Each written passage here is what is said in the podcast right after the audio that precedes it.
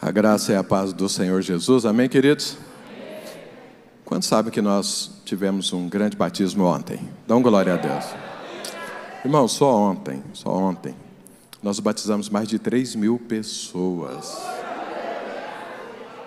No ano, nós batizamos mais de 5.500 pessoas. Aleluia. Sabe, irmãos, no início do ano, Deus nos deu uma palavra que seria ano de dificuldades, de lutas, mas que nós teríamos vitórias. Quando a Bíblia fala que uma alma, Jesus disse isso claramente, vale mais do que o mundo inteiro. Uma alma, uma única alma, você juntar toda a riqueza, todos os tesouros desse mundo, uma alma vale mais. Então, você é crente, você vai ficar com a escala de valores de Deus.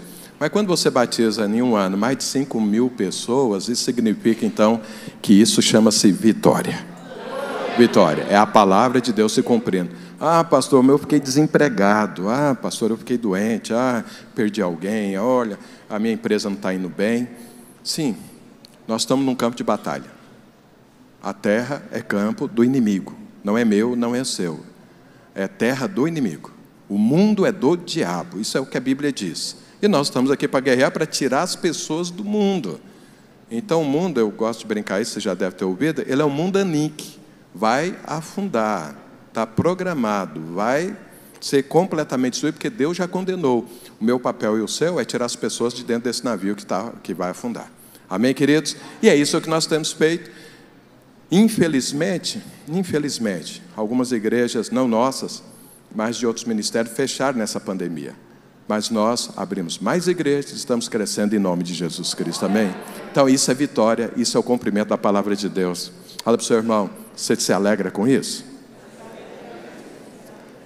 Sabe, eu e você, esses dias eu falei na, na minha live de oração, eu não vou perguntar aqui quantos participam, porque né, eu vou ficar contrariado e você vai ficar constrangido. Porque eu vejo você não participando, eu acho ruim. Acho ruim porque não é porque é minha live, é porque a oração é bênção para você. Começar o dia entendendo o que Deus tem para o dia. Se você sai, não, eu não tenho tempo, eu tenho que fazer muita coisa. Pois é, porque você tem que fazer muita coisa é que você precisa orar a Deus. É que você precisa saber, às vezes essas muitas coisas não faz parte do dia que Deus definiu para você.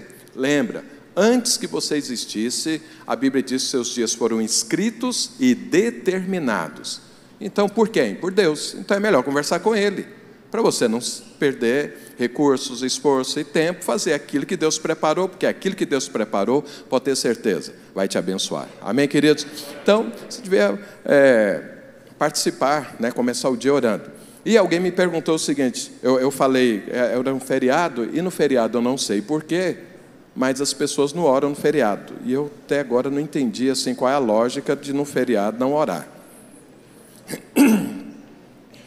Bom, não é minha pregação, eu estou querendo pregar sobre isso, preciso pregar para ficar mais tranquilo.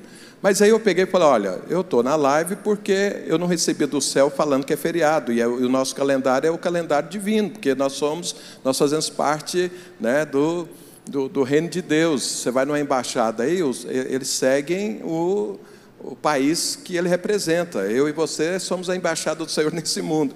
Aí a pessoa achou muito interessante, falou: Não, pastor, nunca tinha pensado nisso. Eu falei: Pois é, mas tem que pensar. Então eu e você temos que nos alinhar com aquilo que está acontecendo nos céus. É feriado nos céus, é feriado aqui. Jesus está de férias, a gente também está de férias. É, Jesus está trabalhando, a gente trabalha também. E se há alegria e festa no céu, então a gente tem que estender a festa aqui, porque nós fazemos parte disso. Amém? Amém? E a Bíblia diz só tem uma situação onde há festa nos céus. Só uma. Quando alguém se converte ao Senhor. Então, ontem nós batizamos mais de 3 mil pessoas. Festa no céu e festa aqui também, amém? Se você não está muito alinhado com isso, então precisa orar mais. Ora comigo de manhã que isso vai se alinhar, você vai ver, vai te ajudar bastante. Amém, queridos? Bom, mas esse não é o meu assunto hoje. É... Esses dias, como eu disse para você, nós estamos falando sobre prosperidade. E por que que nós todos os anos, não falamos isso em todo ano, mas todos os anos, é, notadamente no final do ano, nós falamos sobre prosperidade. Porque se eu perguntar aqui quem quer ser próspero, eu tenho certeza que todos vão levantar a mão. E muitos têm dúvidas de por que, que não prospera, ser que a palavra de Deus diz isso e nós ensinamos isso, ensinamos o que a Bíblia diz, por que, que não acontece? Então a gente está sempre ensinando para renovar, renovar esse entendimento, ampliar esse entendimento, e para aqueles que chegaram, como agora, nós batizamos um monte de pessoas, elas não sabem, nós precisamos então ensiná-las, porque prosperidade é de Deus. Fala para o seu irmão, prosperidade é de Deus. Fala para o do outro lado, prosperidade é de Deus. Olha para quem está atrás, fala, prosperidade é para você. Dá uma cutucada em quem está à frente aí e fala, prosperidade é para você também. Aí você fala, é, pastor, então alguém levou a minha prosperidade. O negócio está feio. Pois é. Então veja. A parte de Deus é te entregar. A sua é administrar aquilo que Deus te deu. Então eu e você precisamos saber esses princípios divinos para que aquilo que Deus colocar na sua mão prospere, se multiplique. Então, esses dias estou ministrando sobre isso. Falei no domingo passado, era muito importante. Se você não ouviu, eu gostaria que você ouvisse, porque de certa forma eu estou dando um seminário aos domingos. Então, foi domingo passado esse e mais uns dois, aí eu acho que a gente termina esse assunto. Não termina o assunto, mas dá uma boa introdução ao assunto. Ao invés de você ficar aí pensando em que, que é que você poderia fazer para melhorar a sua prosperidade, ouça o que eu estou falando. Pode ter certeza que vai produzir prosperidade na sua vida. Mas deixa eu relembrar um pouco aqui o que foi compartilhado no domingo. Então, eu peguei aquela passagem de José, que está lá em Gênesis, se não me engano, capítulo 41, dali para frente até 47, quando José interpretou os sonhos do Faraó. E você sabe, tudo que está escrito no Velho Testamento é é fato, aconteceu, mas é também ensino, é também sombra de coisas que haveriam de, de, de, acontecer. Então, eu e você, quando lermos o Velho Testamento, nós temos que ler agora debaixo de uma revelação do prisma da nova aliança. Então, é fato que o faraó teve um sonho, e é fato que José interpretou o sonho.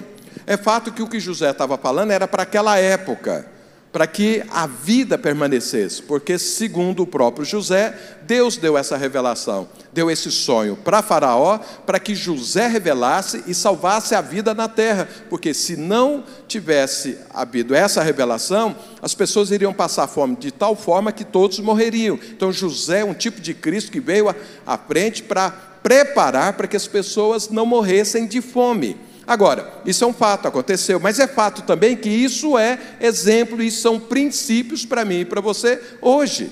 Paulo diz isso, lá em Coríntios, Paulo fala: olha, o que foi escrito, foi escrito para nos ensinar. Então nós precisamos aprender. E é evidente que e essas coisas elas têm muitos símbolos, eu quero te falar um pouco sobre isso. Então, o sonho qualquer. Ah, eu, eu, eu tenho que lembrar também que no domingo passado eu falei sobre o filho pródigo. O filho pródigo recebeu a herança, Jesus disse isso, do pai, e dissipou tudo, acabou tudo e passou muita necessidade. Então, de quem que ele recebeu a herança? Do pai. Então, isso significa que todos nós recebemos herança, mas a forma como nós conduzimos a questão da prosperidade, aí eu estou falando especificamente do financeira, porque a prosperidade em todo sentido, no seu casamento, na sua saúde, nos seus relacionamentos, mas financeira, então o filho pródigo não andou nele e acabou perdendo tudo. Eu tenho certeza que você não quer perder aquilo que Deus te deu, né? Quem quer multiplicar aquilo que recebeu de Deus, dá um glória a Deus. Então você está entendendo. Então, veja, qual era o sonho? O sonho era o seguinte: o faraó teve dois sonhos, um seguido do outro. Mas era, como diz José, a mesma coisa, eu vou falar só do primeiro. Então ele sonhou que ele viu vacas pastando, vacas gordas e uma prosperidade e tudo, aquela passou tudo, mas daí a pouco nasceram vacas magras, apareceram na história e essas vacas magras comeram as vacas gordas. E uma coisa interessante é que elas comiam as vacas gordas, mas continuavam magras da mesma forma. Parece que nada mudava na vida delas. E as vacas gordas desapareceram e só permaneceram as vacas magras. Esse foi o sonho de Faraó. Depois foi Espigas que repetiu a mesma coisa. E aí José explicou. E na explicação de José, e trazendo para hoje, vacas gordas significa a herança que Deus te dá. Vacas gordas aponta para a sua vida com Deus. Vacas gordas aponta, aponta para a prosperidade que o Senhor te dá sempre. Então, vacas gordas, então, está apontando para o céu. Porque no céu há fartura, o céu não tem desemprego, o céu não tem lágrima, o céu não tem necessidades. Tudo lá tem fartura. Então, vacas gordas apontam para isso. Então, o sonho era: durante sete anos haveria abundância. Depois de sete anos, haveria igualmente sete anos de muita miséria, de muita falta, que as pessoas iriam até esquecer que, que tinham que tinha havido sete anos assim de muita fartura, tanto seria a necessidade. Então veja, essa vacas gordas, então aponta para aquilo que Deus faz na sua vida, os princípios de Deus, os princípios divinos. As vacas magras que apareceram para destruir as vacas gordas, aponta para o diabo, aponta para para os preceitos do mundo que muitos acham que é para ajudar, mas não é. Porque o mundo, ele foi edificado sobre uma premissa: matar, roubar e destruir. Se você olhar o mundo, é isso. Por quê? Porque o diabo tem esse intento e o mundo jaz no maligno. Ele pode é, fantasiar as coisas do mundo para falar que não é esse alvo, mas esse é o alvo. E Jesus deixou claro quando ele chegou aqui: ele falou, Eu vim trazer vida e vida abundante. Vida e vida abundante são vacas gordas, a herança que Deus te deu. Matar, roubar e destruir são as vacas magras, que é o objetivo do diabo. Então o que, que acontece aqui? Você recebe as vacas gordas de Deus, e logo em seguida o diabo aparece para consumir isso, para aniquilar isso, para destruir isso. Então é isso que é, essa, esse sonho aponta. E aí Deus deu a José a estratégia de permanecer com a herança, de multiplicar da herança chegar, as vacas gordas chegar, e quando vier as vacas magras, elas não terem poder sobre as vacas gordas. Então Deus ensinou isso para José, e José ensinou isso. E o que, que aconteceu? Por causa do ensino que Deus deu a José e que ele explicou, então todo o Egito, na época, multiplicou aquilo que eles receberam das vacas gordas. Então veja, aquilo que você recebe da parte de Deus é para ser multiplicado, não é para ser aniquilado. Mas o diabo vem para aniquilar. Isso aqui é um ciclo. Sempre vai acontecer isso até que Jesus volte. Veja, Deus nunca vai deixar de dar a você a sua herança. Porque a sua herança ela foi conquistada na cruz. Então o sacrifício de Jesus te dá direito a isso e Deus libera. Mas o diabo vem sempre, sempre, quando você recebe algo, para que ele coma aquilo, ele destrua aquilo, ele, des, eh, ele desestabilize aquilo. Então, esse é o papel de, do diabo. E eu e você temos condições de tornar inofensivas as vacas magras. Isso é possível. E eu expliquei isso na semana passada. Eu estou pegando isso, porque a partir daí nós vamos conversar mais ainda sobre essas coisas. Então, veja: aqui Deus nunca para de te abençoar. E aqui o diabo nunca para de tentar aniquilar, de tirar aquilo que Deus te deu. Então, isso é uma guerra. E você está, faz parte daqui. Então, eu e você precisamos aprender como fazer essa herança multiplicar e continuar e não abrir espaço para as vacas magras. Porque se você abrir espaço para as vacas magras, elas vão comer as vacas gordas. Ela vai aniquilar a herança que Deus te deu. Ah, e aí eu vou ficar sem herança? Não, você não vai ficar sem herança. Deus vai continuar te dando, mas é um saco sem fundo. Quanto mais Deus dá, o saco está furado, vai embora. E aí você não vê, não vê a prosperidade. E aí pensa, como José diz, que você até esquece que Deus te deu algo, porque você não vê nada. Deus te deu, você administrou de forma equivocada, ficou sem, e aí você pensa que Deus não te deu, porque você está passando necessidade. Mas Deus deu. A questão é que não multiplicou, muito pelo contrário, aniquilou. Pergunta para o seu irmão: você quer aniquilar ou você quer multiplicar a herança recebida? Pergunta para ele. Agora pergunta para o outro que você não perguntou. Pergunta isso, vai, pergunta, vai.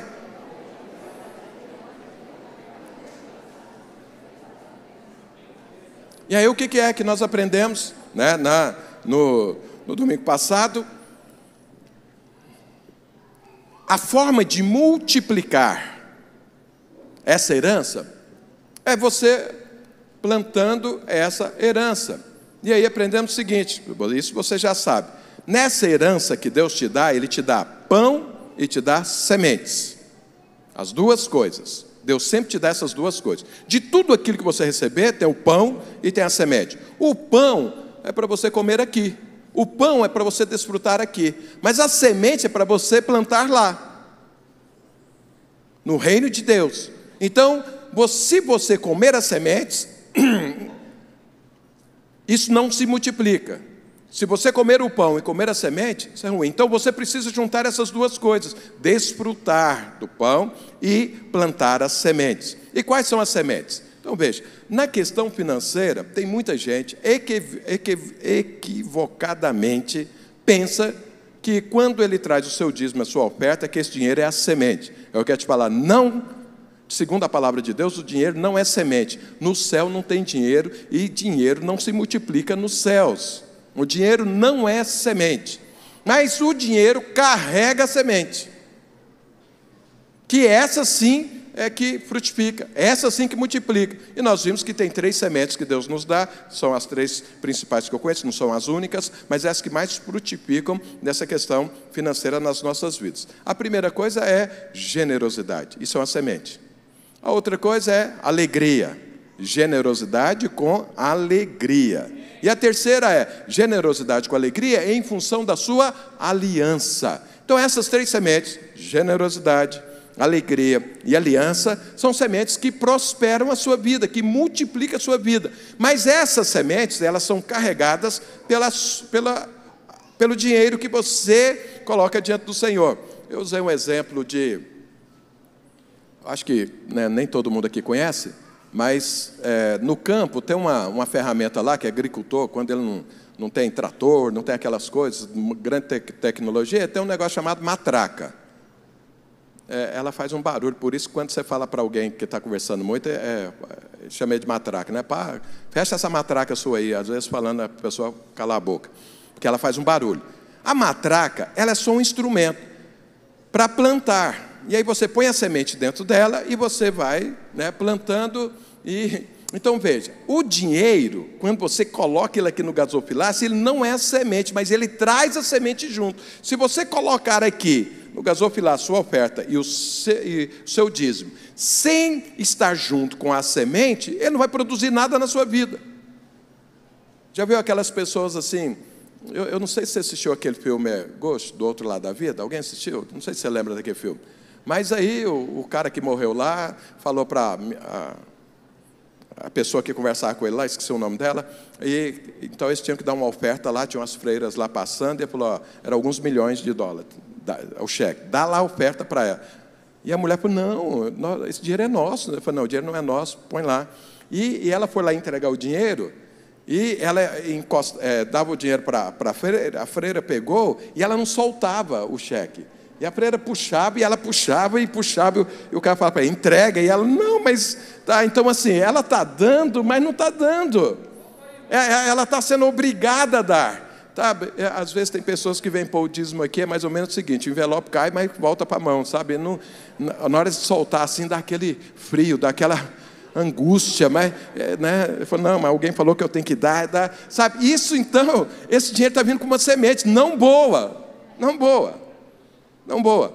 Mas se você coloca ele com alegria, com generosidade, e por causa da aliança que você tem com o Senhor, essa é a semente que vai frutificar. O dinheiro é só um instrumento. Eu até arrumei um vídeo na internet, num negócio da matraca, para você entender. Quantos aqui já viram uma matraca funcionando? Ah, então, é, videira é cultura também. Caipira, mas é. Você vai ver aqui como funciona. Tem, o vídeo está aí? Pode, põe, o vídeo. É, apaga essa luz aqui primeiro.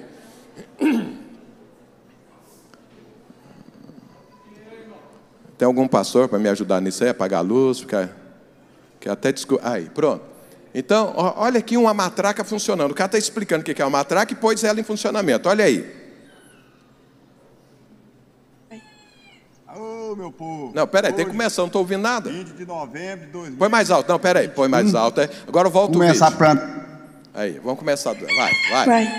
Vamos lá. Alô, meu povo. Hoje, 20 de novembro de 2021 começar a plantar nossa rocinha de novo, né? Cachuta, pendurada pra cair. Olha aqui a matraca, beleza aqui.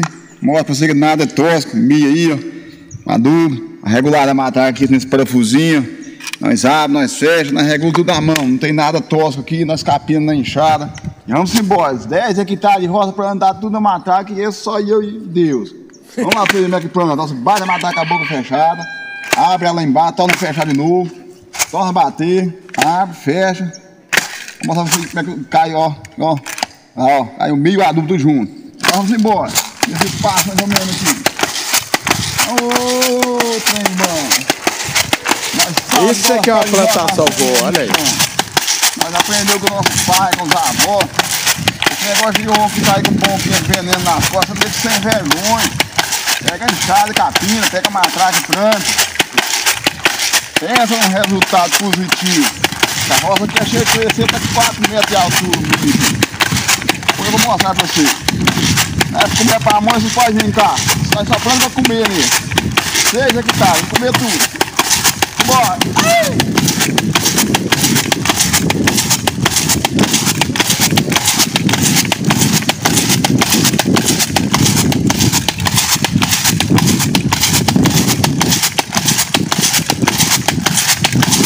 Até mais!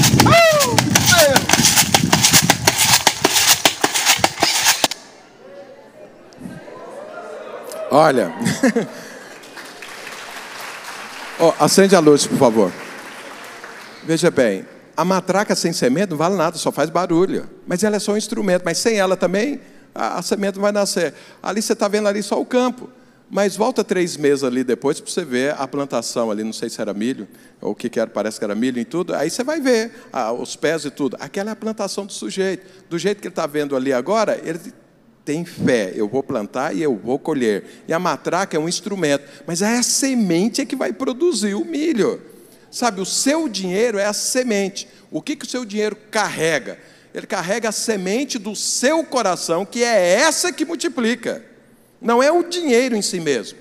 É a semente que vem do coração, que é a generosidade. Por quê? Deus é generoso. Deus quer que você seja como Ele. Se Ele é generoso, então Ele produz, Ele planta generosidade no seu coração e você planta também generosidade. Deus é alegre com você, então essa generosidade tem que ser com alegria. Deus faz isso porque tem uma aliança com você em Cristo Jesus e eu e você também temos aliança com Deus. Então, quando você traz o seu dinheiro aqui, seja oferta, seja dízimo, então ele precisa vir com a semente, porque ele é só a matraca. Fala para o seu irmão: seu dinheiro é a matraca. Mas tem que ter semente certa dentro dele. Fala para ele. Planta que você colhe. Sabe, e a palavra de Deus, deixa eu te mostrar aqui, pelo menos dois textos na palavra de Deus que mostra isso. Eu quero pegar primeiro um texto lá em, no Novo Testamento, em Marcos, Marcos capítulo 12. Olha isso que eu estou te falando acontecendo aqui. Jesus está ensinando isso. Jesus não falou de vaca gorda nem de vaca magra, eu que estou usando isso como exemplo, mas ele está ensinando justamente isso. Marcos capítulo 12, a partir do verso 41. Olha o que, que a palavra de Deus diz. Assentado diante do gasofilácio, o que, que é gasofilácio? Esse, esse negócio aqui, ó, esse baú aqui, você colocar o seu dia, sua oferta, chama-se gasofilácio. Jesus sentou aqui do lado, ó, do lado. E as pessoas vinham colocar suas ofertas, seus dízimos, Jesus ficava olhando. Se eu sentar aqui do lado ficar olhando como você contribui, o que você pensa de mim? Mas Jesus fez isso. Eu não ouso fazer isso porque você vai ficar muito contrariado, mas Jesus fez. Então fala para o seu irmão, não é problema falar sobre isso não, porque Jesus falou, fala para o seu irmão. Aí Jesus sentou ali, e olha o que, que aconteceu. Jesus, assentado diante do gasofilácio, observava Jesus como o povo lançava ali o dinheiro. Então, o que, que Jesus estava olhando? Ele está colocando aí dinheiro ou está colocando a semente? Ora, muitos ricos depositavam grandes quantias. Vindo, porém, uma viúva pobre, depositou duas pequenas moedas, correspondentes a um quadrante, centavos, irmãos. E chamando os seus discípulos, disse-lhes: em verdade vos digo que essa viúva pobre depositou no gasofilácio mais do que o que fizeram todos os ofertantes, porque todos eles ofertaram do que lhes sobrava. Ela, porém, da sua pobreza deu tudo quanto possuía, todo o seu sustento. Então, o que, que Jesus estava olhando? Jesus está ensinando seus discípulos: está vendo para eu contribuir? Pois é, Deus não estava focado no valor, no quanto, ele estava olhando a semente que vem junto com esse dinheiro. Então a semente de alguns vinha o seguinte: sobra, está sobrando, então eu coloco. A mulher não, eu tenho aliança, eu quero ser generosa, eu vou dar é tudo, porque Deus tem me dado tudo, eu vou dar tudo. Aí Jesus falou: essa oferta tem valor, essa oferta vai multiplicar, as outras não. Então Jesus está falando justamente isso. Não é o seu dinheiro que produz fruto, é a semente que vem junto com o seu dinheiro é que produz fruto. Se tem generosidade, se tem alegria, e eu expliquei isso com mais detalhe na, na, no domingo passado, está escrito isso lá em 2 Coríntios capítulo 9, se não me engano, 8, alguma coisa assim. Está escrito lá, basta você ler lá que Paulo está explicando isso. Então Jesus está falando isso, mas tem um outro texto também que fala sobre isso. Na verdade, tem muitos, mas deixa eu ler um outro aqui, que está lá em Gênesis. A palavra, aqui, capítulo 4 de Gênesis. A partir do verso 1, olha o que a palavra de Deus diz: Coabitou o homem com Eva, sua mulher, ela concebeu e deu à luz a Caim. Então diz: Adquiriu um varão com auxílio do Senhor. Depois deu à luz a Abel, seu irmão. Abel foi pastor de ovelhas e Caim lavrador. Aconteceu que no fim de uns tempos, trouxe Caim do fruto da terra uma oferta ao Senhor. Abel, por sua vez, trouxe das primícias do seu rebanho e da gordura deste agradou-se o Senhor de Abel e de sua oferta, ao passo que de Caim e de sua oferta não se agradou. Irou-se, pois, sobremaneira Caim e descaiu-lhe o semblante. Então veja, aqui nós temos os dois filhos de Adão, né, o mais velho Caim, o mais novo Abel, ofertando a Deus, ofertando. Deus nunca tinha pedido oferta nenhuma, eles estavam fazendo isso, está lá, está ofertando. Os dois fazem um sacrifício e levam uma oferta nesse sacrifício. Caim pega lá dos frutos que ele tem e dá oferta. Mas a Bíblia diz que Abel pegou das primícias, o melhor do que ele tinha. Pegou da gordura, gordura aponta para isso. Então veja, ele pegou isso e trouxe a Deus. Aí Deus olhou as duas ofertas e se agradou da oferta de Abel, mas não se agradou da oferta de Caim porque Caim pegou qualquer coisa e trouxe a Deus. É como você pegasse o seu dinheiro, o seu dia, sua oferta, jogasse aí para tem que fazer isso mesmo, é, é preceito, então tá aí. Ah, está me sobrando isso, então eu vou colocar isso na igreja, quem sabe dá resultado. Não dá. Isso foi o que Caim fez. Abel não, falou: eu vou pegar do principal, do melhor que eu tenho, porque eu sou agradecido a Deus, que eu, eu quero ser generoso como Deus, eu tenho alegria, eu tenho aliança com Deus, e fez a oferta. Deus aceitou essa.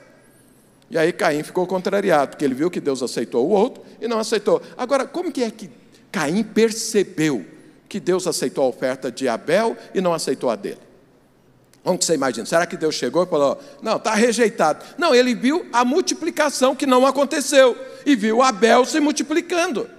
E aí ele ficou ruim com isso. E aí olha o que, que é que Deus fala para ele. Isso aqui é muito importante, irmãos.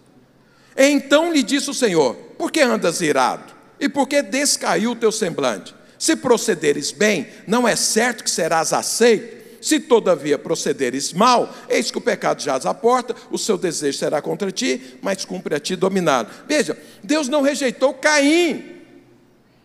Deus não falou, agora você está amaldiçoado, agora você nunca mais vai prosperar. Deus não fez isso. Deus só falou para ele: Você quer me enganar, meu filho? Você quer é, deixa de ser hipócrita nessa vida comigo. Você está achando que você vai fazer troca, que eu sou bolsa de valores, que você compra ação para aquela renda? Você acha que eu sou fundo fixo, que você aplica lá e para ter um rendimento? Não sou. Eu, eu tenho com você uma vida. Eu dei a minha vida para você e quero que você viva essa vida. Abel entendeu isso. Abel entendeu isso e está fluindo. Você não entendeu isso e não está fluindo. Mas se você se ajustar, vai fluir. Vai fluir, então, ou seja, não é uma questão de maldição, não é uma questão de acepção de pessoas. Um dia alguém me perguntou na live, pastor, por que Deus abençoa uns e não abençoa os outros? Não, Deus abençoa a todos. Deus abençoa a todos, Deus é generoso para com todos. A questão é, quando eu recebo, o que é que eu faço com isso? Abel recebeu da parte de Deus e pegou do melhor e trouxe a parte ao Senhor. Caim não. Ah, eu vou fazer qualquer coisa que tem que fazer. É mais ou menos Ananias e Safira. Morreu. Caim, você sabe que tomou um outro rumo. Deus falou: ajusta a sua vida, aprenda, aprenda com Abel, porque está fazendo a coisa certa. Você não está fazendo a coisa certa, Caim. Então, falar para o seu irmão: não tem maldição, mas tem consequência do que você faz. Então, eu quero te mostrar, bom, até aqui, mostrando que a gente falou no domingo passado. Então, veja. Você, a partir da hora que você tem sua herança, você pode multiplicá-la ou você pode aniquilá-la. Dependendo da sua atitude, das suas escolhas, dos seus posicionamentos, como que é que você vai fazer isso. José multiplicou a herança. Os irmãos de José, que você sabe que não eram lá aqueles homens de Deus, tanto quanto às vezes a gente pensa que é, passaram fome. Eles aniquilaram aquilo que eles tinham, tanto é que dependeram depois de José para sobreviver. O filho pródigo aniquilou aquilo que ele recebeu, mas José prosperou mais ainda, multiplicou, porque ele fez a coisa certa, plantou a semente certa. Fala para o seu irmão: planta a semente certa e você vai prosperar. Isso então é o resumo do que nós falamos no domingo passado. Agora, quais são as. Eu, eu e você precisamos perceber isso. É, às vezes você vai num culto, você está aqui ouvindo a palavra de Deus, tem uma pessoa do lado ouvindo a palavra de Deus, você está ouvindo e está. Aí você vê a pessoa do lado falando assim, glória a Deus. Aí você fala, o que, que eu perdi? Eu perdi alguma coisa, porque essa pessoa que falou glória a Deus, eu ouvi, não, não acho que é motivo de glória a Deus. Por que, que ela viu que é motivo de glória a Deus e eu não? Porque ela percebeu a oportunidade e ele não. E a vida cristã é assim. Outro dia alguém me perguntou na live, por que, que é que Deus parou de falar comigo? Eu falei, não, Deus sempre fala, você que parou de ouvir. Você que fechou seus ouvidos, porque Deus não deixa de falar, até porque, como que Ele vai deixar de falar, sendo que Ele mora dentro de você? Então Deus está falando sempre, eu é que preciso afinar os meus ouvidos. Então eu e você somos, somos um espírito que temos uma alma que habitamos no corpo. Esse espírito está amalgamado com Deus, e eu e você precisamos aprender a, a ver as oportunidades que Deus nos dá, quando Deus está falando, quando Deus está movendo. Então, às vezes eu chego num lugar, estou vendo, Deus está falando, Deus está fazendo alguma coisa aqui, e às vezes alguém entra lá, não vê nada da parte de Deus, mas eu estou vendo Deus fazer algo. E por que, que eu vi e a outra pessoa não viu? A Bíblia diz que quando Barnabé chegou em Antioquia, ele viu a graça de Deus se movendo. Muitas pessoas passaram por lá e não viram, mas Barnabé viu. E a Bíblia explica por que ele viu, que ele era um homem cheio do Espírito Santo. Ele era um homem que era acostumado a falar com Deus. Então, quando Deus falava, ele, ele entendia. Eu te falo o seguinte: você que tem costume de me ouvir aqui, então, se pegar e colocar, se você entrar em algum lugar, tiver lá três, quatro palavras de pastores diferentes falando, a hora que eu falar, esse é o pastor Wilson. Por quê? Você tem contato, tem intimidade comigo, você me ouve. Mas quem nunca me ouviu, vai ouvir lá, não vai nem saber que eu estou falando, nem vai saber que eu existo, nem nada. Porque eu e você precisamos aprender a aproveitar as oportunidades, porque elas são muitas. Tem muitas pessoas que às vezes chegam no culto da igreja depois do momento da oferta, depois do momento da, do dízimo. Mas ele não entendeu que isso é uma oportunidade. Então eu quero mostrar para você que esse momento é uma oportunidade. Eu e você precisamos aprender isso, porque é nessa oportunidade onde eu planto a semente que vai prosperar, que vai manter a minha herança que Deus me deu, tornando sem efeito o trabalho do diabo para destruir aquilo que Deus me deu.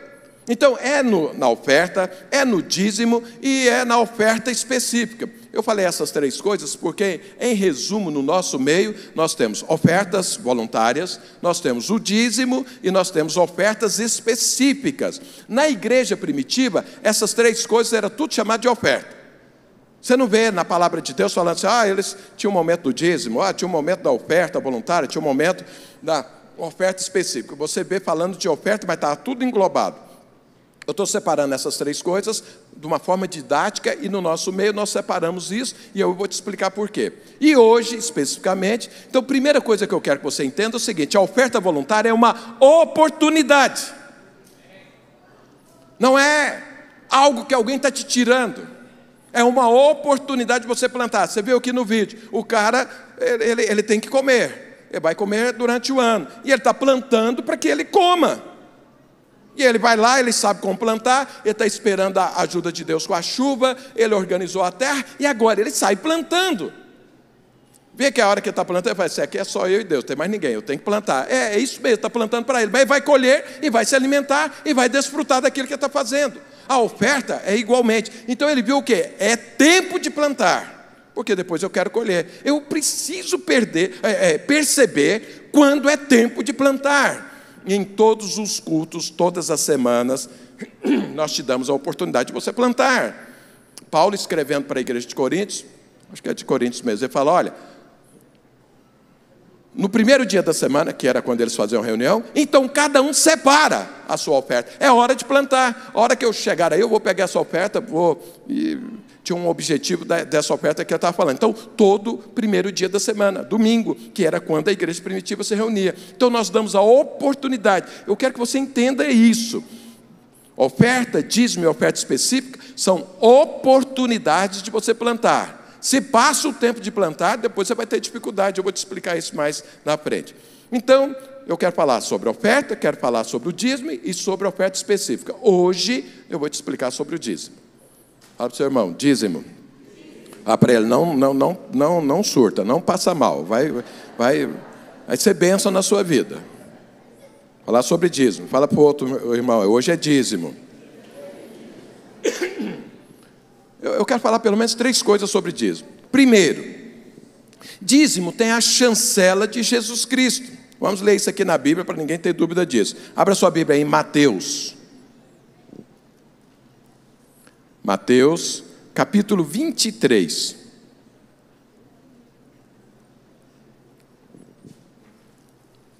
Até o verso 24. Você sabe que Jesus, em todo o seu tempo aqui, Paulo também, em todo o seu tempo aqui, ele tinha uma, uma guerra particular contra os fariseus. Os fariseus na Bíblia apontam para os religiosos, aqueles que cumprem os preceitos como uma forma de se tornarem merecedores da bênção de Deus. Isso é um absurdo. Porque nós andamos nos preceitos divinos, porque Deus já nos aceitou, Deus já entrou nas nossas vidas e nos deu uma nova identidade. Nessa nova identidade, nós somos chamados para viver como Deus vive. Por isso andamos nos preceitos divinos, porque já somos, já fomos aceitos por Deus, já somos filhos de Deus. Os fariseus pregavam outra coisa. Eles falavam o seguinte: se você não fizer isso, Deus não te aceita. Se você não fizer isso, Deus fecha a porta. Se você não fizer isso, Deus te rejeita. Então você precisa fazer para Deus te aceitar. É isso que eles pregavam. E Jesus batia firme nisso. É, Paulo batia firme nisso. Todos os apóstolos batiam firme nisso. Então Jesus, certa vez, pregando, e os fariseus estão lá. E os fariseus, eles gostavam de confrontar Jesus, pensando que eles sabiam mais do que Jesus. E aí Jesus sempre tinha uma palavra assim muito dura para eles. Então, aqui em Mateus capítulo 23, a partir do verso 16, olha o que, que Jesus fala para os fariseus. Ai de vós, guias cegos, que dizeis: quem jurar pelo santuário, isso é nada. Mas se alguém jurar pelo ouro do santuário, fica obrigado pelo que jurou. Insensatos e cegos. Pois qual é maior, o ouro ou o santuário que santifica o ouro? E dizeis: quem jurar pelo altar, isso é nada. Quem, porém, jurar pela oferta que está sobre o altar, fica obrigado pelo que jurou. Aí ele fala: cegos, pois qual é maior? A oferta ou o altar que santifica a oferta? Portanto, quem jurar pelo altar, jura por ele e por tudo que está sobre ele. Quem jurar pelo santuário, jura por ele e por aquele que nele habita. E quem jurar pelo céu, jura pelo trono de Deus e por aquele que no trono está sentado. Ai de vós, escribas e fariseus, hipócritas, porque dais o dízimo da hortelã, do endro e do cominho, e tendes negligenciado os preceitos mais importantes da lei, a justiça, a misericórdia e a fé. Devíeis, porém, fazer essas coisas sem omitir aquelas, guias cegos, que coais o mosquito e engolis o camelo. Então Jesus está aqui falando de dinheiro e ele está aqui falando: ó, vocês são tão rigorosos que vocês dão dízimo de tudo. Se você planta um pé de hortelã, você vai lá, pega uma folha, você pergunta quanto ela custa e pega o dízimo e você dá. Fala, vocês fazem isso com muita, muito rigor, está certo em fazer isso, mas vocês não podem omitir o quê? As sementes que verdadeiramente vai multiplicar. Vocês esquecem disso, vocês trazem o dinheiro, mas o coração não vem junto, porque os fariseus eles eram é, avarentos. E olha qual que era a cabeça deles. Então eles falam o seguinte: Jesus está explicando. Você traz o seu dinheiro e Deus santifica esse dinheiro. Então o altar, aqui apontando para Deus, é mais importante que o dinheiro. E os fariseus falaram o seguinte: ó, se você jurar por Deus, isso não representa nada. Mas se você jurar pelo dinheiro que você deu a Deus, aí você é obrigado a cumprir. Então, quer dizer, o valor deles era o dinheiro. E Jesus está explicando: vocês é maluco da cabeça? Vocês não entendem que quem santifica o dinheiro é mais importante? Então veja, as sementes que você traz junto com o seu dinheiro é mais importante que o dinheiro. O dinheiro é um instrumento. Alguém fala, pastor, então eu vou levar só a semente. Não vou levar meu dinheiro. Acontece que o dinheiro é o instrumento que você coloca a semente, porque o dinheiro vai mexer justamente com o seu coração. O dinheiro vai, realmente, se você é generoso, o dinheiro vai ver se você o libera com alegria ou sem alegria. Então ele é um instrumento, mas é a semente que é importante. Isso é o que Jesus ensinou aqui. Então a primeira coisa é que dízimo é algo que Jesus diz. Olha o que ele falou para os fariseus: vocês deviam dizimar. Mas não poderiam esquecer as sementes. É isso que está falando aqui. Tem que fazer uma e outra coisa. E não só uma ou só outra. Fala para o seu irmão, você entendeu isso? Fala para o seu irmão, dízimo é de Deus. Segundo, deixa eu explicar aqui. É, segundo ponto, eu preciso explicar o que, que nós fazemos com o dízimo, que é importante. De vez em quando algumas pessoas me perguntam. O dízimo quando você vê a descrição dele na palavra de Deus, era para três coisas: sustento dos sacerdotes. Por que, que tinham que sustentar os sacerdotes? Tem uma lógica nisso, que é importante você entender isso. Quando Deus é, levou o povo para Canaã e deu Canaã, ele repartiu Canaã para as tribos de Israel, menos para uma tribo, a tribo de Levi, que era a tribo dos sacerdotes. A tribo de Levi não tinha terra. Qual era o foco deles? Ministrar da parte de Deus, representar Deus para as pessoas representar as pessoas para Deus. E aí o que, que acontecia? As outras onze tribos tinham a obrigação de sustentar a tribo de Levi. Por quê? Porque a tribo de Levi estava levando algo para eles mais precioso do que a própria terra. E eles, em, com o coração agradecido, então sustentavam. Como que eles sustentavam a tribo de Levi, que era o sacerdote? Através do dízimo. Hoje, Paulo ensina isso, está escrito lá em Coríntios. Paulo fala: aquele que vos traz as coisas espirituais, você é o responsável por sustentar essa pessoa materialmente. Nós nunca pedimos isso aqui, né? pelo menos dentro da vida você vai nenhum pastor pedindo isso, mas está escrito na Bíblia isso. Então veja, o dízimo, em primeiro lugar, para sustento dos sacerdotes. Aqueles, porque nós temos pastores no nosso meio que ainda trabalham na vida secular, eles não recebem salário da igreja. Mas tem alguns que, por, pela necessidade da igreja, eles precisam abrir mão de toda a vida sua secular e agora vai viver da, do evangelho, como diz a palavra de Deus. Jesus diz: aquele que prega o evangelho, que viva do evangelho. Então ele recebe salário da igreja. Todos os pastores que não trabalham na vida secular, dentro da videira, têm um salário. Não é comissão de arrecadação nem nada, é um salário fixo para viver com esse salário. Então a primeira coisa é para isso. A segunda é que o dízimo também era usado na manutenção do templo. Então o dízimo é usado para manutenção desse prédio. Nós vamos alugar, que paga esse aluguel. O aluguel daqui é mais de 50 mil reais. Nós pagamos. Por que, que nós temos um prédio alugado? Será que é só para que o pastor fale, ah, eu tenho um prédio alugado? Não, é para a igreja se reunir. Toda hora que você quiser orar, ou você quiser receber uma palavra, e, e vir num culto, e tiver um lugar para reunir, é aqui. Então, gasta-se por isso, o dízimo é para pagar isso. Segundo a Bíblia, é para pagar as despesas do templo. Era para sustento dos sacerdotes, despesa do templo. Então, essa cadeira que você senta, essa luz que está ligada, é, a água que você toma, o banheiro que você usa, tudo isso é pago com o dízimo. Agora, seria um absurdo alguém desfrutar disso e não contribuir com isso. Você já viu aí no mundo alguém que faz parte de um clube, não paga anuidade, mas vai lá, usa a piscina, usa o campo de futebol, não sei mais o que, joga, ele faz isso? Não faz. Por quê? Ele paga porque ele desfruta. Então veja, tem pessoas, imagina você faz um, um sei lá, um, um, churrasco, aí você vai cotizar, porque não tem alguém que está oferecendo, não é um presente todo mundo. Aquilo ali está fazendo por, por conta daquelas pessoas. Vão reunir as pessoas e vão fazer um churrasco. Cada um vai dar uma parte, tá bom. Mas aí chega um que não contribui, mas come e bebe e ainda vai embora e fala mal ainda do churrasco. O que, é que você falaria para essa pessoa se você fizesse parte do grupo? Pois é, mas na igreja tem pessoas que acham que pode participar, desfrutar e não contribuir.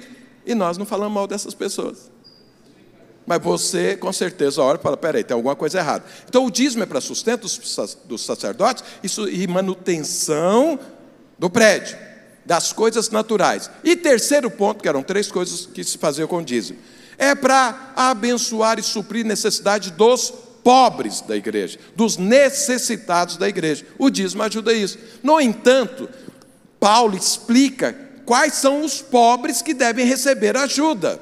Então, o dízimo é para isso, porque você fala, ah, eu estou necessitado. Ah, necessidade que ah, meu carro eh, né, já é 2017, eu preciso de um carro 2021. Eu estou precisando de um carro novo e, e, eu preciso disso. Aí você chega aqui na igreja e fala, ó, oh, pastor, eu, a Bíblia diz que é para os necessitados, estou precisando de um carro zero. Então, por favor, ajuda eu a comprar um carro zero. Eu estou aqui dando uma exagerada para você ver que tem critérios. A Bíblia define. Eu, não é o meu alvo aqui explicar todos esses critérios, mas Paulo escreve detalhe disso, de como que são esses pobres que a igreja ajuda. Então o dízimo é para essas três coisas: sustento dos sacerdotes, manutenção do prédio e ajudar as pessoas necessitadas.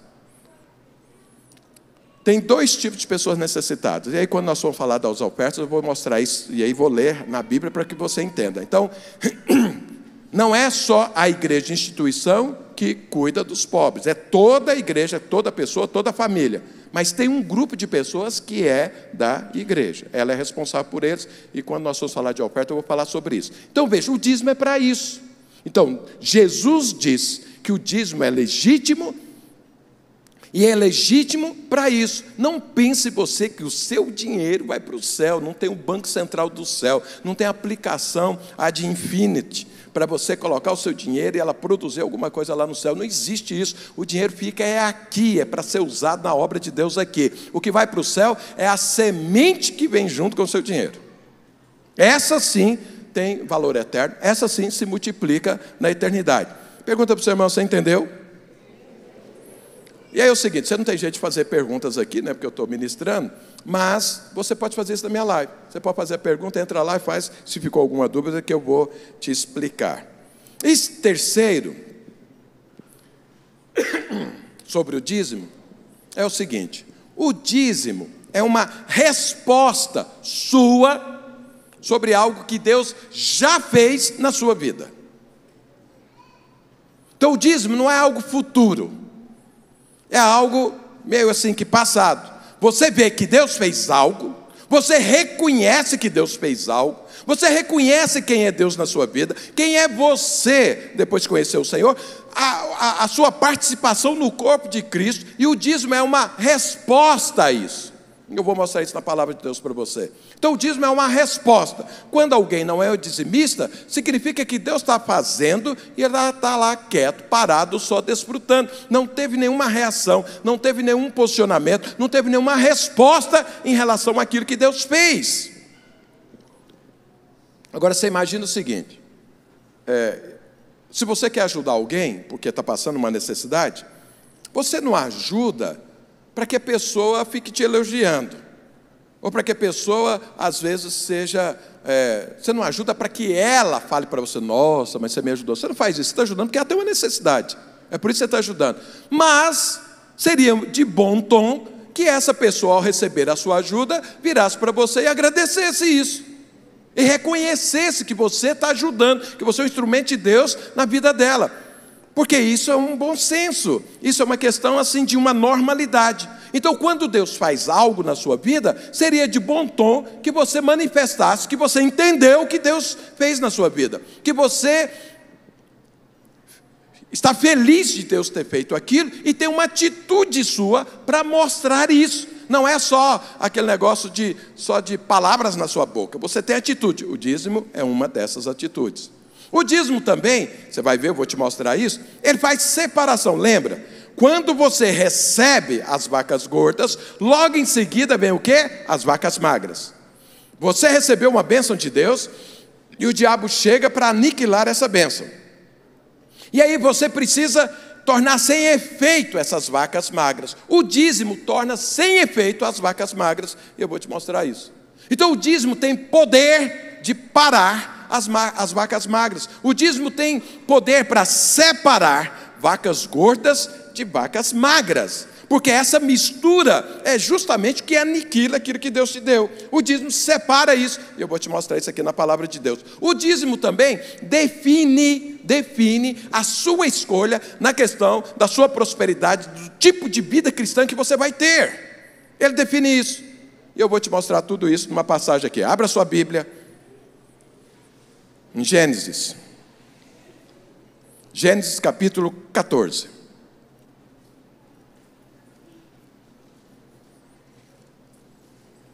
Gênesis capítulo 14. Deixa eu te contar aqui o contexto do texto que nós vamos ler. Então veja. Você sabe, Deus mandou, é, teve um encontro com Abraão, lá em Ur dos Caldeus. Ur dos Caldeus era o lugar da feitiçaria mais poderosa que existia na terra na época. Caldeus, que era o nome dos, é, das pessoas que moravam lá, eram professores, doutores em feitiçaria. Inclusive na Bíblia, quando chama alguém de caldeu, está falando que ele é feiticeiro. Abraão morava ali. Abraão, Abraão estava ali. O que, que Deus fez? Quando ele entrou, o pai de Abraão, Terá, então eles eram meio envolvidos ali com isso. E aí, quando Deus entrou na vida de Abraão, ele falou: sai daí. Tudo isso é símbolo para as nossas vidas hoje. Sai daí, vai para uma terra que eu vou te mostrar, Canaã. E aí ele foi para Canaã. E Deus falou para ele: larga tudo, não leve nada, vai só você vai para a terra de Canaã, porque eu vou te abençoar, você vai prosperar, os seus desejos serão realizados, você vai ter, vai deixar um legado. Deus fez várias promessas e Deus a única coisa que falou para Abraão é: enquanto você está indo e para viver lá, a única, eu vou te abençoar tanto, eu quero só que você abençoe pessoas. A única coisa que eu falo para você é abençoe pessoas, só isso. Mas sai daí. Abraão ouviu e saiu. Mas Deus mandou ele largar tudo. Mas o que, que ele fez? Não, largou tudo. Veja que Abraão era um novo na fé, estava aprendendo com Deus. Então, o que, que ele fez? Levou o pai e levou um sobrinho chamado Ló. E foram para Canaã. No meio do caminho, teve que parar em Arã. E o pai dele morreu. E ele continuou o caminho e levou quem? Ló. Deus falou para ele: não leva Ló. É para você ir sozinho. A palavra é para você. E aí ele levou Ló.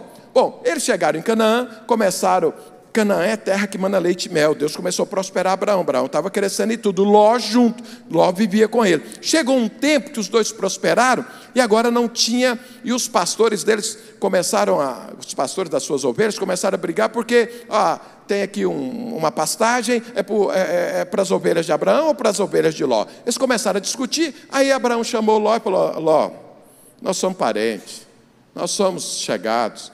Está vendo essa briga aí por conta disso? Então faz o seguinte: a terra é grande. Você vai para um lado, eu vou para outro. Mas escolhe você para onde você quer ir. O que, que Ló fez? Ele deu uma olhada e viu, tinha o Jordão, as planícies do Jordão, tinha muita pastagem, e ele optou em ir para lá. Abraão foi para o outro lado, para as regiões montanhosas de Canaã. O que, que aconteceu com Ló? Ele foi mudando as suas tendas, lembra que eles eram beduínos, não tinha casa e tudo, à medida que tinha necessidade de ir avançando, foi mudando as suas tendas e tinha uma cidade chamada Sodoma e outra do lado chamada Gomorra. E aí, sabidamente, Ló sabia que essas cidades não tinham nada a ver com Deus, que eles viviam a vida mais assim baixa que podia viver. Ele veio e acabou indo para dentro de Sodoma. Foi morar dentro de Sodoma. Abraão ficou aqui, nas montanhas, nas suas tendas. E aí, passado um tempo, houve uma guerra nesse lugar.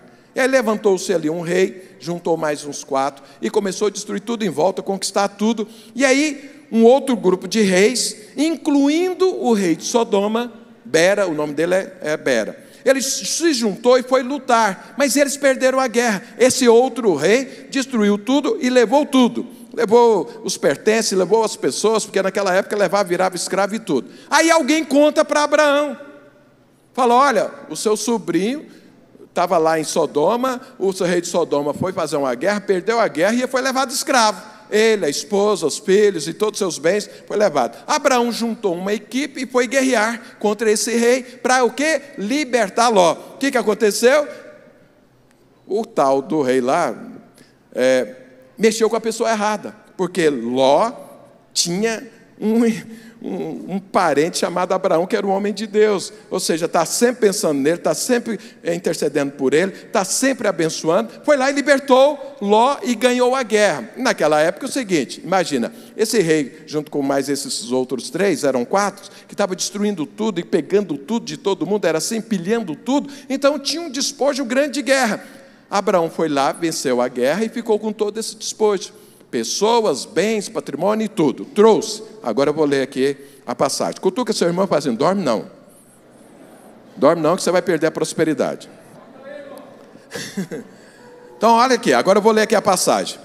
Então, Gênesis capítulo 14, a partir do, verso 17. Após voltar Abrão de ferir a Kedorlaomer, por isso que eu não falei o nome dele, olha que complicação que é o sujeito.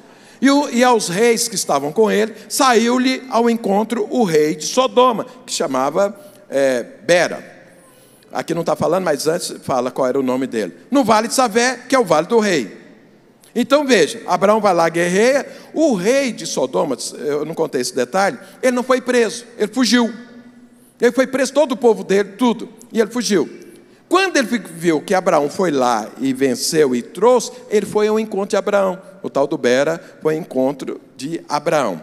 Mas aí o que, que acontece quando ele vai ao encontro de Abraão? Abraão vem voltando e o Bera vai atrás dele. Aí o verso 18: Melquisedeque, rei de Salém, trouxe pão e vinho, era sacerdote do Deus Altíssimo, e abençoou ele Abraão, e disse: Bendito seja Abraão pelo Deus Altíssimo, que possui os céus e a terra, e bendito seja o Deus Altíssimo que entregou os teus adversários nas tuas mãos, e de tudo lhe deu Abraão o dízimo. Então disse o rei de Sodoma a Abraão: Dá-me as pessoas e os bens ficarão contigo. Mas Abrão lhe respondeu: Levanta a mão ao Senhor, o Deus Altíssimo, o que possui os céus e a terra, e juro que nada tomarei de tudo que te pertence, nem um fio, nem uma correia de sandália, para que não digas: Eu enriqueci Abrão. Nada quero para mim, senão que os rapazes comeram e a parte que toca aos homens, Escol e mãe, que eram os da equipe de Abraão, que foram comigo esses que tomem o seu quinhão. Então, olha o que, que aconteceu. Abraão vai lá, guerreia, vence, volta. O rei de Sodoma, Bera, vem ao encontro dele, mas antes, Melquisedeque intercepta Abraão. E Melquisedeque, se você continuar lendo a palavra de Deus, lá em Hebreus, explica: Melquisedeque é, um, é uma teofania de Jesus Cristo. É, o escritor de Hebreus diz isso. O que é uma teofania? É quando Deus aparece para nós no, em, no, formato de alguma coisa, ou de pessoas, ou quando Deus aparece numa, numa, numa, numa sarça ardente falando. Isso é uma teofania. Deus aparece falando com você, não como Deus verdadeiramente é, mas para que você possa entendê-lo. Então, Melquisedeque era sacerdote do Deus Altíssimo da ordem de Jesus Cristo. Então, era o próprio Jesus que veio conversar com Abraão. E Jesus diz isso. Abraão viu meu dia e se alegrou. Lembra que os fariseus queriam tacar pedra nele, porque ele falou isso. Foi nesse dia, eles se encontraram. Abraão viu. E aí, então veja. Olha o que, que acontece. Abraão está aqui lutando, guerreando e tudo, vencendo. O rei de Sodoma vem ao encontro dele e Deus entra na frente. Jesus entra na frente para se reunir com Abraão antes que ele se encontre com Bera. E o que, que é que aconteceu? O que, que Melquisedeque trouxe para Abraão? É importante saber isso. Então, Melquisedeque trouxe para Abraão, ou seja, Jesus trouxe para Abraão. A primeira coisa que ele trouxe foi o quê? Pão e vinho, não é o que está escrito aí? pão e vinho. O que, é pão e vinho na Bíblia? Aponta para a nova aliança, aponta para essa aliança que Jesus fez. A ceia que nós fazemos é um símbolo da aliança que Deus tem conosco. Quando Jesus veio conversar com. Esse... Ah, parou, ótimo. Então, quando Jesus veio falar com Melquisedeque, então ele trouxe eh, pão e vinho, ou seja, eu tenho aliança contigo, Abraão. Foi a primeira coisa que ele trouxe para Abraão. Aliança. Mas ele fez mais. A Bíblia diz que ele abençoou Abraão. Esse abençoar Abraão são as vacas gordas. Encheu Abraão de bênção. Encheu Abraão de promessas, dos pensamentos mais elevados de Deus. Essa é a herança que Deus tem para você. E todas as vezes que Jesus vem ao seu encontro, Ele vem com uma aliança com você, colocando você nessa aliança, tirando você desse mundo e colocando você em um outro patamar, e Ele te abençoa, Ele enche você de vacas gordas. É isso que, que Melquisedeque fez com Abraão, é isso que Jesus fez. Mas Ele fez mais duas coisas. O texto está aí falando. Ele trouxe quatro coisas para Abraão. A primeira foi a aliança. A segunda foi as vacas gordas. Estou falando no meu palavreado. E a terceira foi o quê? Olha aqui o que, que ele fala. Vamos ler esse versículo. É muito importante. Muito. Que é algo que ele trouxe. E abençoou ele, Abraão, e disse: Bendito seja Abraão pelo Deus Altíssimo que possui os céus e a terra. A terceira coisa que Melquisedeque, que Jesus trouxe, foi revelação de quem é Deus. Está falando, bendito seja o Deus Altíssimo, que é dono de tudo. O que, que é que Jesus estava ensinando para Abraão? Existe um Deus todo-poderoso, um Deus que tudo é dele, a terra é dele, não o mundo, a terra é dele, os céus são dele, tudo é dele. Você entendeu, Abraão? Então, isso foi revelação que Deus estava trazendo para Abraão. Então, a primeira coisa, aliança, pão e vinho. A segunda, as vacas gordas. A terceira, revelação de quem é Deus. Mas aí ele fala a quarta coisa. E aí, olha o que, que ele fala. E bendito seja o Deus Altíssimo que entregou os teus adversários nas tuas mãos. O que, que é que Jesus trouxe de revelação para Abraão? Olha, Abraão, você foi para a guerra, né? Você está pensando que foram esses 318 homens junto com você que venceu a guerra? Não foi, Abraão. Quem te fez vencer a guerra foi Deus. Deus é quem te protegeu, Deus é quem abriu as portas, Deus é quem derrotou esses inimigos por você. Você foi a guerra, mas não foi a força do seu braço que te deu a vitória, foi Deus. Isso é o que Jesus estava falando para Abraão. Então, olha, isso que você recebeu, esse emprego, essa empresa, ou essa saúde, ou essa esposa, ou esse esposo, ou esses filhos, ou o dinheiro que está na sua mão, foi Deus quem te deu, Abraão. Quando você vence uma coisa, não pense que você é mais inteligente, que você é mais qualificado, que você é mais forte, que você é mais merecedor. Não! É a graça divina. Deus fez isso por você, Abraão. Agora veja. Deus então apresentou quatro coisas para Abraão: aliança, vacas gordas, bênção, promessas, revelação de quem é Deus, revelação do que Deus faz na sua vida e na minha. Agora, Abraão, ao ouvir isso, o que é que Abraão iria fazer com essas coisas que ele recebeu? Ele podia muito bem falar, obrigado, Deus, virar as costas e ir embora. Ele podia falar, eu imaginava que seria isso. Ou ele podia falar, ah, Deus, eu acho que não foi isso. O Senhor que me deu a vitória, mas eu estava lá com 318 homens. Foram eles, nós juntos é que vencemos. Ele podia falar isso, mas não. O que, que ele fez diante de do entendimento diante disso que Deus colocou na mão dele, diante dessa, dessa manifestação de Deus agora na vida dele. O que, que ele fez? A Bíblia dele diz que ele deu o dízimo de tudo. Se você ler falando sobre esse mesmo momento lá em Hebreus, fala que ele escolheu do melhor do despojo e deu o dízimo a Deus. Então, o que é que o dízimo representa? Essa é a primeira vez que a Bíblia fala em dízimo. E você sabe, todas as vezes que começa um assunto na Bíblia, esse assunto, a primeira menção dele na Bíblia, dá uma definição de como vai ser esse assunto na Bíblia inteira. Então, dízimo apareceu aí. Se você ler a Bíblia antes, não tem nada de dízimo. O dízimo apareceu aí. Então, o dízimo foi uma resposta de Abraão a uma bênção, a um encontro divino, a um entendimento de como é a vida cristã. Então, Abraão aceitou. O senhor veio com pão e vinho, com aliança. Eu quero fazer aliança. E a demonstração que eu quero isso, está aqui o dízimo. Eu reconheço que todo esse despojo foi o Senhor quem me deu.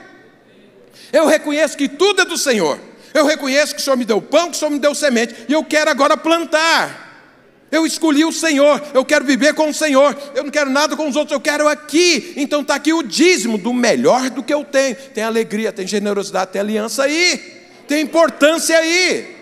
Então o dízimo significa isso. Quando você olha para Deus e fala: Eu entendi o que é a vida cristã, eu entendi o que o Senhor fez por mim, eu entendi o sacrifício de Jesus, eu entendi que agora eu sou filho de Deus, eu entendi que tudo é do Senhor, que o Senhor me deu pão, deu semente, eu vou plantar a semente, eu não vou comer semente, eu vou comer o pão. Eu entendi. O dízimo significa isso.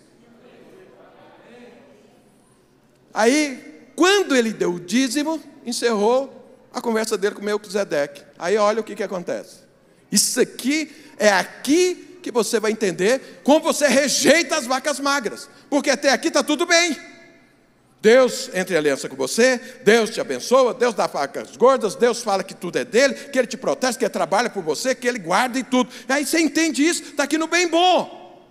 Mas é hora que, que acontece logo em seguida? É o que eu disse. Aqui são as vacas gordas, mas as vacas magras vêm chegando. Olha o que, que a Bíblia diz. Mas Abraão, é, então disse o rei de Sodoma a Abraão. Veja, Deus está aqui falando. O rei de Sodoma vinha, Bera vinha, e Deus intercepta, Deus mostra, Deus traz revelação, porque ele sabe, o rei de Sodoma vai chegar em Abraão, vai fazer uma proposta. Eu preciso que ele entenda antes, para ele não se envolver com ele. Bera, irmão, significa filho do mal. É muito importante você entender, e hoje é muito simples isso, porque qualquer aplicativo fala o significado da palavra. Bera significa filho do, filho do mal. Então o diabo veio agora falar com Abraão. E olha como que ele chega. Então disse o rei de Sodoma, que é chamado de Bera, Abraão: dá-me as pessoas e os bens ficarão contigo. A proposta parece boa, mas Bera representa as vacas magras. Bera representa tudo aquilo contrário ao que Abraão tinha acabado de fazer com Deus. Ele tinha acabado de entender com Deus. Bera tem a ver com o mundo, tem a ver com matar, roubar e destruir. Bera é filho do mal, são vacas magras. E ela chegou, e a proposta parecia boa. Ó, oh, pega o seu dinheiro aí, aplica aí nessas criptomoedas, não sei mais o que, o cara está dando tanto, não sei mais o que, daqui a pouco perde tudo. Ó, oh, mas é o seguinte: você vai pegar o seu dinheiro, para que você vai dar esse negócio de dinheiro? Vai é faltar, se já é pouco, vai é faltar. Isso é Bera propondo para Abraão. Parece boa a proposta inicialmente, mas qual foi a resposta de Abraão para ele? Olha o que, que Abraão disse. Mas Abraão lhe respondeu: Levanto a mão ao Senhor, o Deus Altíssimo, o que possui os céus e a terra, e juro que nada tomarei de tudo que te pertence nem um fio, nem uma correia de sandália, para que não digas, eu enriqueci Abrão. Olha, a proposta sua parece boa, eu ficar com o disposto que já é meu. Você está pensando que eu sou maluco? Esse disposto que me deu foi Deus, não é você que está me dando, Bera. E mais, não quero aliança com você, nenhuma agulha eu quero seu. Ou seja, eu não tenho nada a ver com vacas magras. As vacas magras estão aí para destruir, mas eu faço parte das vacas gordas. Eu faço parte de outra aliança, eu faço parte de outra vida, de outros valores, de outra forma, de outro estilo de vida. Eu não quero saber disso, não tenho ligação. Você não vai tocar na minha vida em nada. Nós não temos ligação nenhuma. Vai viver a sua vida. Deixa eu viver minha vida com Deus. O que eu tenho, é o que Deus deu. E o que Deus deu é o suficiente para eu colher e eu desfrutar do melhor dele nessa terra. Não preciso de nada seu. Isso foi o que Abraão fez. Veja, agora Abraão falou assim: a Bíblia diz que ele levantou a mão aos céus e jurou. O que, que Abraão estava fazendo quando ele levantou a mão e jurou? Ele estava chamando Deus como testemunha de que ele não quer nada com o rei de Sodoma, que ele não quer nada com o mundo, que ele não quer nada com as vacas magras.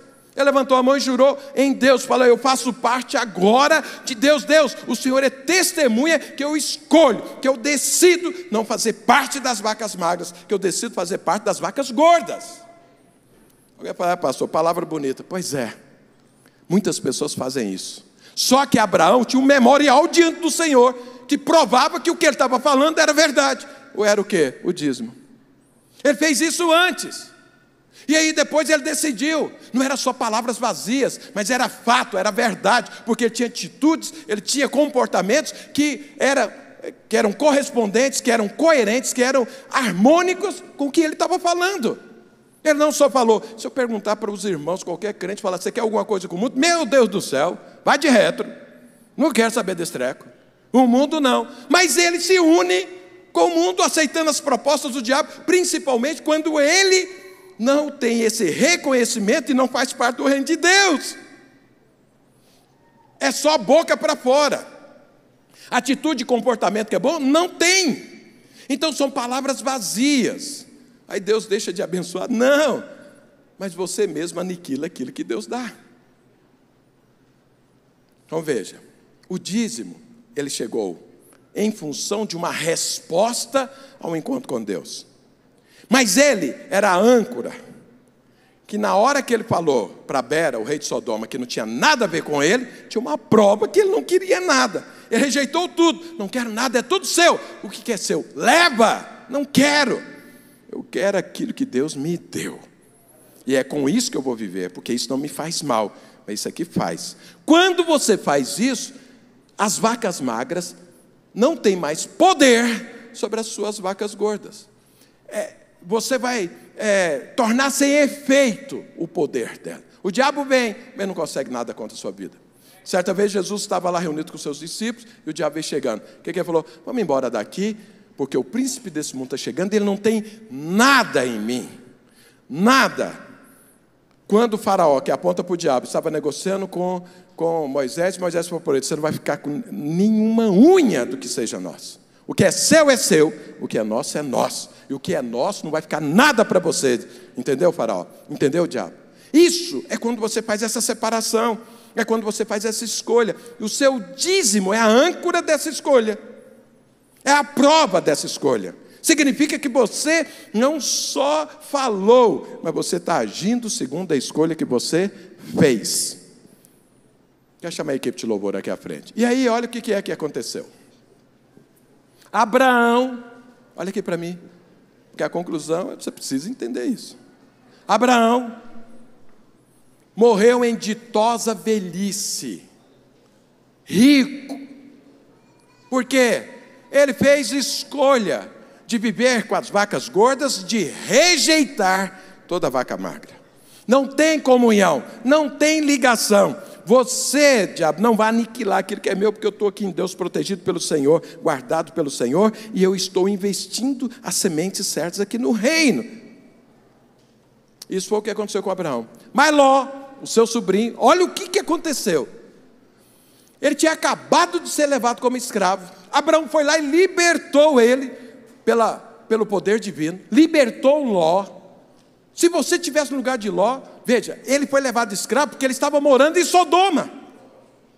Quando ele se afastou de Abraão, ele era rico, mas agora ficou pobre e ainda virou escravo.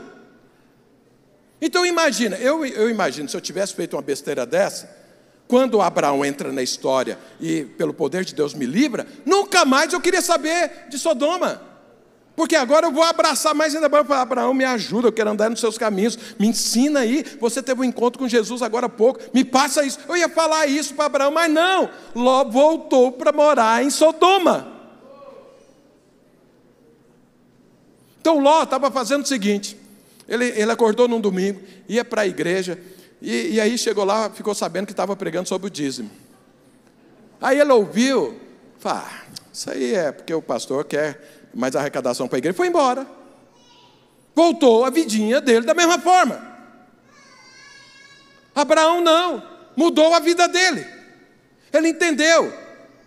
E a partir daí ele ensinou isso para os seus filhos. Isaac deu dízimo, Jacó deu dízimo, e tudo, todo mundo viveu nisso. Agora Ló não, voltou para Sodoma. E o que, que aconteceu com Ló? Completamente diferente do que aconteceu com Abraão. Abraão morreu em ditosa velhice, cresceu, viu seus filhos, segunda, terceira geração. Ló perdeu tudo, com medo de perder a própria vida, foi morar dentro de uma caverna, na miséria. Morreu com medo dentro de uma caverna, sem um couro para cair em cima. Mas não voltou para viver com o Senhor. As vacas magras destruíram a vida de Ló. Ló era crente? Crente. O apóstolo Tiago diz: o justo Ló vivia em Sodoma numa guerra, porque ele sabia que o que estava sendo feito é errado, mas ele não saía dali. É o crente misturado com o mundo, é o crente carnal. É, não, não, não vai para o inferno, não, vai para os céus, mas nessa terra morreu na miséria. Abraão não, nessa terra morreu em ditosa velhice e rico. As vacas magras vieram e ele enxotou as vacas magras. Não quero nada com isso. Vou viver aqui. O que, que era a prova que ele vivia aqui? O dízimo. Então veja, a escolha é sua, mas as consequências também. Então você pode viver. O dinheiro Deus colocou na sua mão. Deus vai deixar de te abençoar? Jamais, porque Deus é abençoador por excelência. Deus vai continuar te abençoando. Deus vai continuar mandando recursos para você, Deus vai continuar abrindo portas para você, vai continuar. Você abre uma empresa, ela fecha porque você deixou as vacas magras, magras entrar, Deus te dá outra empresa. Aí você deixa as, mag, as vacas magras entrar e destruir, Deus te dá outra empresa. Você entra no seu trabalho e aí você deixa as, as vacas magras entrarem, você perde um emprego, Deus te dá outro, e te dá outro, e te dá outro, e te dá outro, e te dá outro. Mas se você não rejeitar as vacas magras, você mesmo vai estar aniquilando aquilo que Deus te deu. Mas se você rejeitá-las e abraçar essas vacas gordas, que são as sementes que você planta, a sua herança é multiplicada na sua vida.